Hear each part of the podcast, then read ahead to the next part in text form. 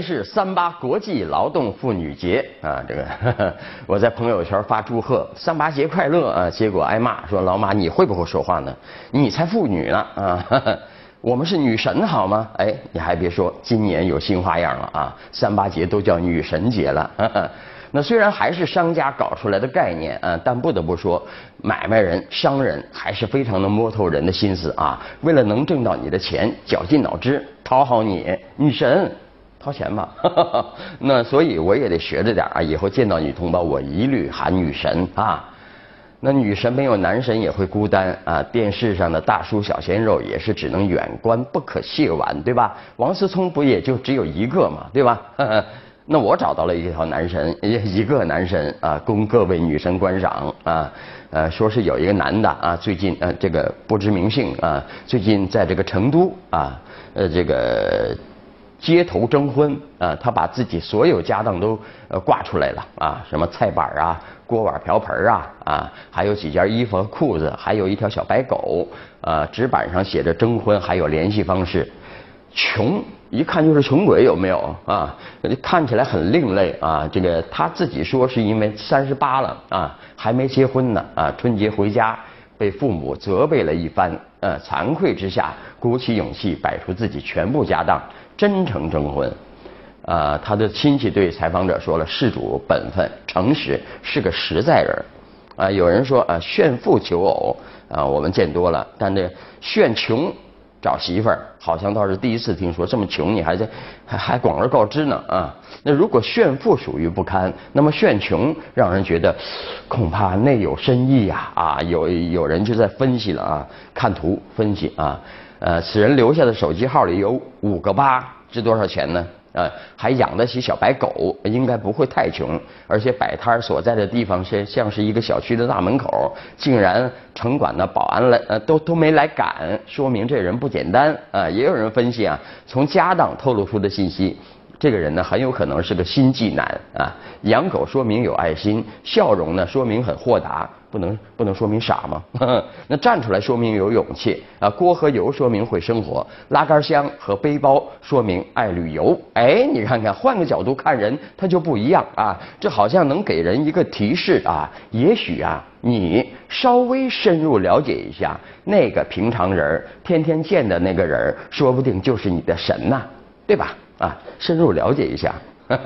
呃，说起人与人的关系，我们倡导的是什么呀？友好、友爱、互相尊重，不能闹敌对。那网上有个视频，呃，特别火啊，说是在高速公路上，一台比亚迪啊，顶翻了一台大众的什么车。呃，我在后台搜索，我发现哈，比亚迪车友们这个扬眉吐气，欢乐无比，我们赢了啊。而据我所所了解呢，喜欢大众车的车友啊，一般。非常自负，哎，他们固执的认为 VW 是世界上最棒的神车，都不含糊啊！我说什么仇什么怨呢？你为何阻我前路？他又为何一脚油门把他顶翻？那视频断了啊，没看到后来发生的事儿。那离开了自己的符号化了的这个车，俩肉身相对，又会有怎样的后续故事呢？我好奇啊！那关系最好的，呃，理所应该的应该是亲人吧，夫妻，对吧？啊。但是家庭暴力又怎么说呢？啊，早就有呼吁，法律要关注家庭暴力。但是公权力一直以来在介入家庭方面，它很有节制，对吧？我们不进去，我们不干涉。啊，这从咱们外交原则上可以看得出来。咱们一般不管人家的是是非非啊，只要能做买卖就行，有钱赚就行，对吧？这叫不干涉别国内政。嗯，不像那个美国讨厌啊，老在对别人家究竟是老公有错还是媳妇不对，或者是儿子不是东西呃，在那说说三道。四关你什么事儿啊？对吧？啊，咱中国就说了，你这么做是在挑起家庭矛盾，好吗？还真是啊！你看我们中国人劝架，两口子吵架啊，呃，我是男的啊，你就不能帮帮那女的说话，否则你是老王吗？呃，女的反之亦然啊，否则家庭矛盾马上就转化成邻里冲突啊。那美国不就是吃这个亏吗？对吧？啊。你看美国电影也是，两口子打起来了啊，一爷们挺身而出，哎，护着那个女的，对那男的说了，他不想你靠近他，别的我不管啊，咱中国人不这么的啊，我们会说，打架回家打去，别在大街上了，这就我们的观念啊，这就说到呢。还是要反对家庭暴力啊。我们国家第一部反家庭暴力法已经是本月三一号啊正式实行了啊。我们说广州的事儿啊，广州呃呃试行了六年嘛，法院啊管这个家事儿。呃，六年的时间，共只发出人身安全保护裁定，呃，共十三份儿就是由法院开一个呃呃保护令，就是说你不准靠近他，呃，靠近两百米我就抓你，这是美国的，呃，具体的我们这规定呢，也就是这这不准再骚扰他了，就这意思，太少了一点，六年才十三份啊，结果呢，我们 对其中的唯一一单开给老公的保护令啊，我们非常的关注啊。原告是男的，老公告老婆啊，那说这个老婆呀河东狮吼啊，态度嚣张蛮横，对他以种种匪夷所思的手段威胁打骂、围追堵截，经常在办公室啊、课室等工作呃场所吵闹叫骂。并强行闯入他的住所，打砸仪器、泼墨水儿，啊，以至于现在发展到还带着黑社会性质的男人到他办公室进行威胁恐吓，并提交了，呃，他还提交了他被打砸的照片，还有工作单位出具的证明，啊，单位也出证明了，啊，我们这个男同志呢，受委屈了，啊，原告啊向法院申请人身安全保护令，啊，签了唯一的一份男的，啊。所以说我为什么提出来呢，同学们？呃，家暴的受害者呀，并不必然是女性。呃，在女神节的今天这么说，恐怕呃是得有点勇气的，对吧？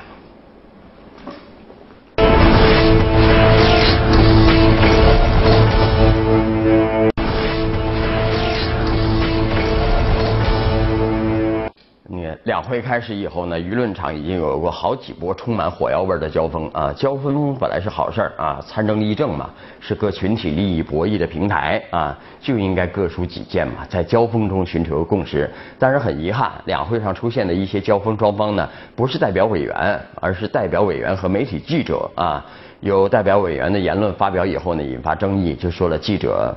你坑我啊，或者是采访未经同意就发表，或者是断章取义，或者是意思被歪曲，等等等等吧。啊，来看，呃，有一位老记者《中青报》曹林的评论：媒体和代表委员应相互尊重啊。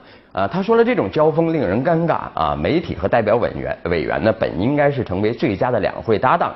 一个负责说真实话、讲真话，用提案议案提出真问题；一个负责报道代表委员的真话，引导公众讨论真问题。代议机关的呃监督和这个舆论监督形成合力啊，这个呃凝聚民众的关注力量啊，共同推动政府解决社会难题、热点问题啊。实际上，两会上有不少这样的合作推动，比方说呃推动教育呃义务教育免费啊。啊，农业税取消啊，二孩政策开放开等等，都是媒体和代表委员们合力的结果啊。而引发媒体和代表委员冲突的原因，其中有误解，有视角差异，有围观者的推波助澜啊。媒体是社会公器。代表委员有参政议政的公共职责，如果两者不能不忘初心，保持为公之心，则不会轻易产生冲突式交锋啊。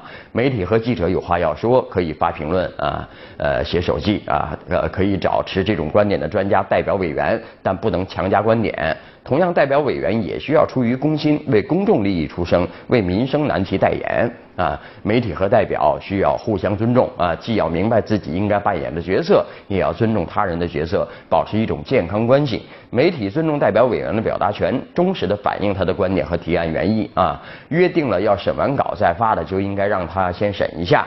啊，约定了只是闲聊而不报道的，再大的新闻点也不应该违约报道，对吧？这是做人的问题啊。那代表委员也要尊重记者采访报道权，开放透明的议政呃场中呢，说的每一句话都可能成为媒体的报道内容。两会议政场不是记者和代表委员私人间的事务场啊。记者报道代表委员言论呢，既是对公众的知情权负责，也是对代议民主制负责啊。再来看。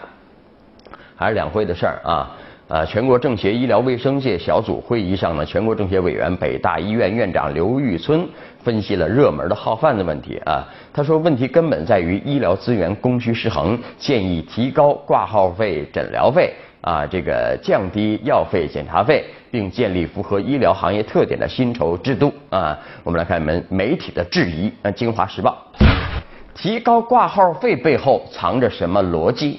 呃，为了广大患者提供优质呃价廉的医疗服务，这当然是一个中国梦，对吧？啊，也是我们的奋斗目标，对吧？那提高挂号费的思路呢，与这样的目标和民众的期待显然有些不合节拍。但是我们说理想很丰满，现实很骨感。美好的愿望总要通过一些现实的条件才可能实现啊！如果只是一味强调愿望，不去考虑条件，这个愿望只能成为乌托邦啊！所谓医优质的医疗资源，它是一个相对概念。怎么说呢？能迈入优秀行列的，永远只能是占总数不到百分之一的塔尖人物啊！像钟南山都去挂的他的号，可能吗？对吧？这就意味着，在我们国家呢，十万名患患者呢，才对应一两位优秀的医疗专家；一些相对热门的专业，要达到百万人甚至千万人对应一个。这种比例下，不管政策如呃如何制定啊，看不上优秀专家号的患者呢，永远是大多数。那么谁该成为那些能够享受优秀专家服务的幸运者呢？这需要一个规则啊。目前采取的规则是排队取号啊，这看起来公平，但因为不同群体离大医院的距离不同，每个人的时间成本呢、身体状况各异啊，就导致了大家排队的代价和效果之间存在巨大的不对称呃不对等。比方说，我到了大老远的广州到北京去看病了，对吧？呃，很远呃，然后呢就。呃，北京的街坊，呃，明显的就方便多了嘛，对吧？嗯，我大老远去的，一看排不上怎么办？一着急，号贩子就来了。那那号贩子为什么能取得号源？呃，就是因为他们利用了这种不对等，用低成本排队得来的专家号卖给急需的患者。所以，所谓公平排队，其实并不公平。要让挂号规则更更公平，一方面要加强分级诊疗，通过基层医疗的首诊过滤部分不必要求助专家号的患者；另外一方面就是抬高门槛儿，让患者在决定是否寻求专家号时多一重经济上的衡量，避免过度就诊。这不但利于打击号贩子，同时体现专家水平的挂号费，对于建立质高价优的呃呃薪酬机制，让更多的医生钻研业务而非生计，呃，进而提高我国医疗的整体水平，改善医疗环境，有着举足轻重的作用。这应该是院长提议涨价的最基本逻辑。啊，其实。提高专专家费呢，并不一定会损害患者的利益。那只要社区能够做好首诊、及时分诊啊，医保机构能够为专家号的费用提供足够的支持，这必将形成一个医患共赢共赢的良好局面。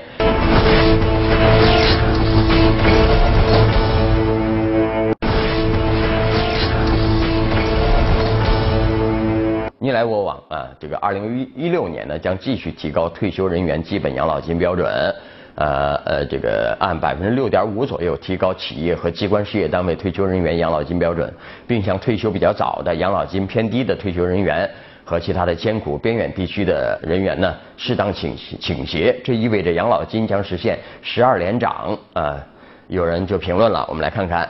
像退休较早、养老金偏低及艰苦边远地区适当倾斜，这一点很必要，他们更需要关怀啊。再来看，那最近有媒体说了，呃呃，加沙地区中东啊，一家动物呃动物园呢，成批成批的动物因为战乱得不到食物，活生生的饿死了啊。管理员把他们的尸体处理后，制成动物标本，摆放到笼子里，继续供人参观。什么狮子、猎豹、老虎、猴子、鳄鱼啊！昔日里威风凛凛的王者，如今只剩下一副干枯的躯体啊！啊，中东那一带原来叫抱有钱的嘛，就是买那个珍奇动物放到动物园儿，一有战乱啊，都饿死了。哈哈我们来看看网友们的讨论啊，有一位说了，我感谢和热爱让我远离战乱、安稳生活的祖国啊。好了，那今天节目就这样，明天晚上我们接着聊，拜拜。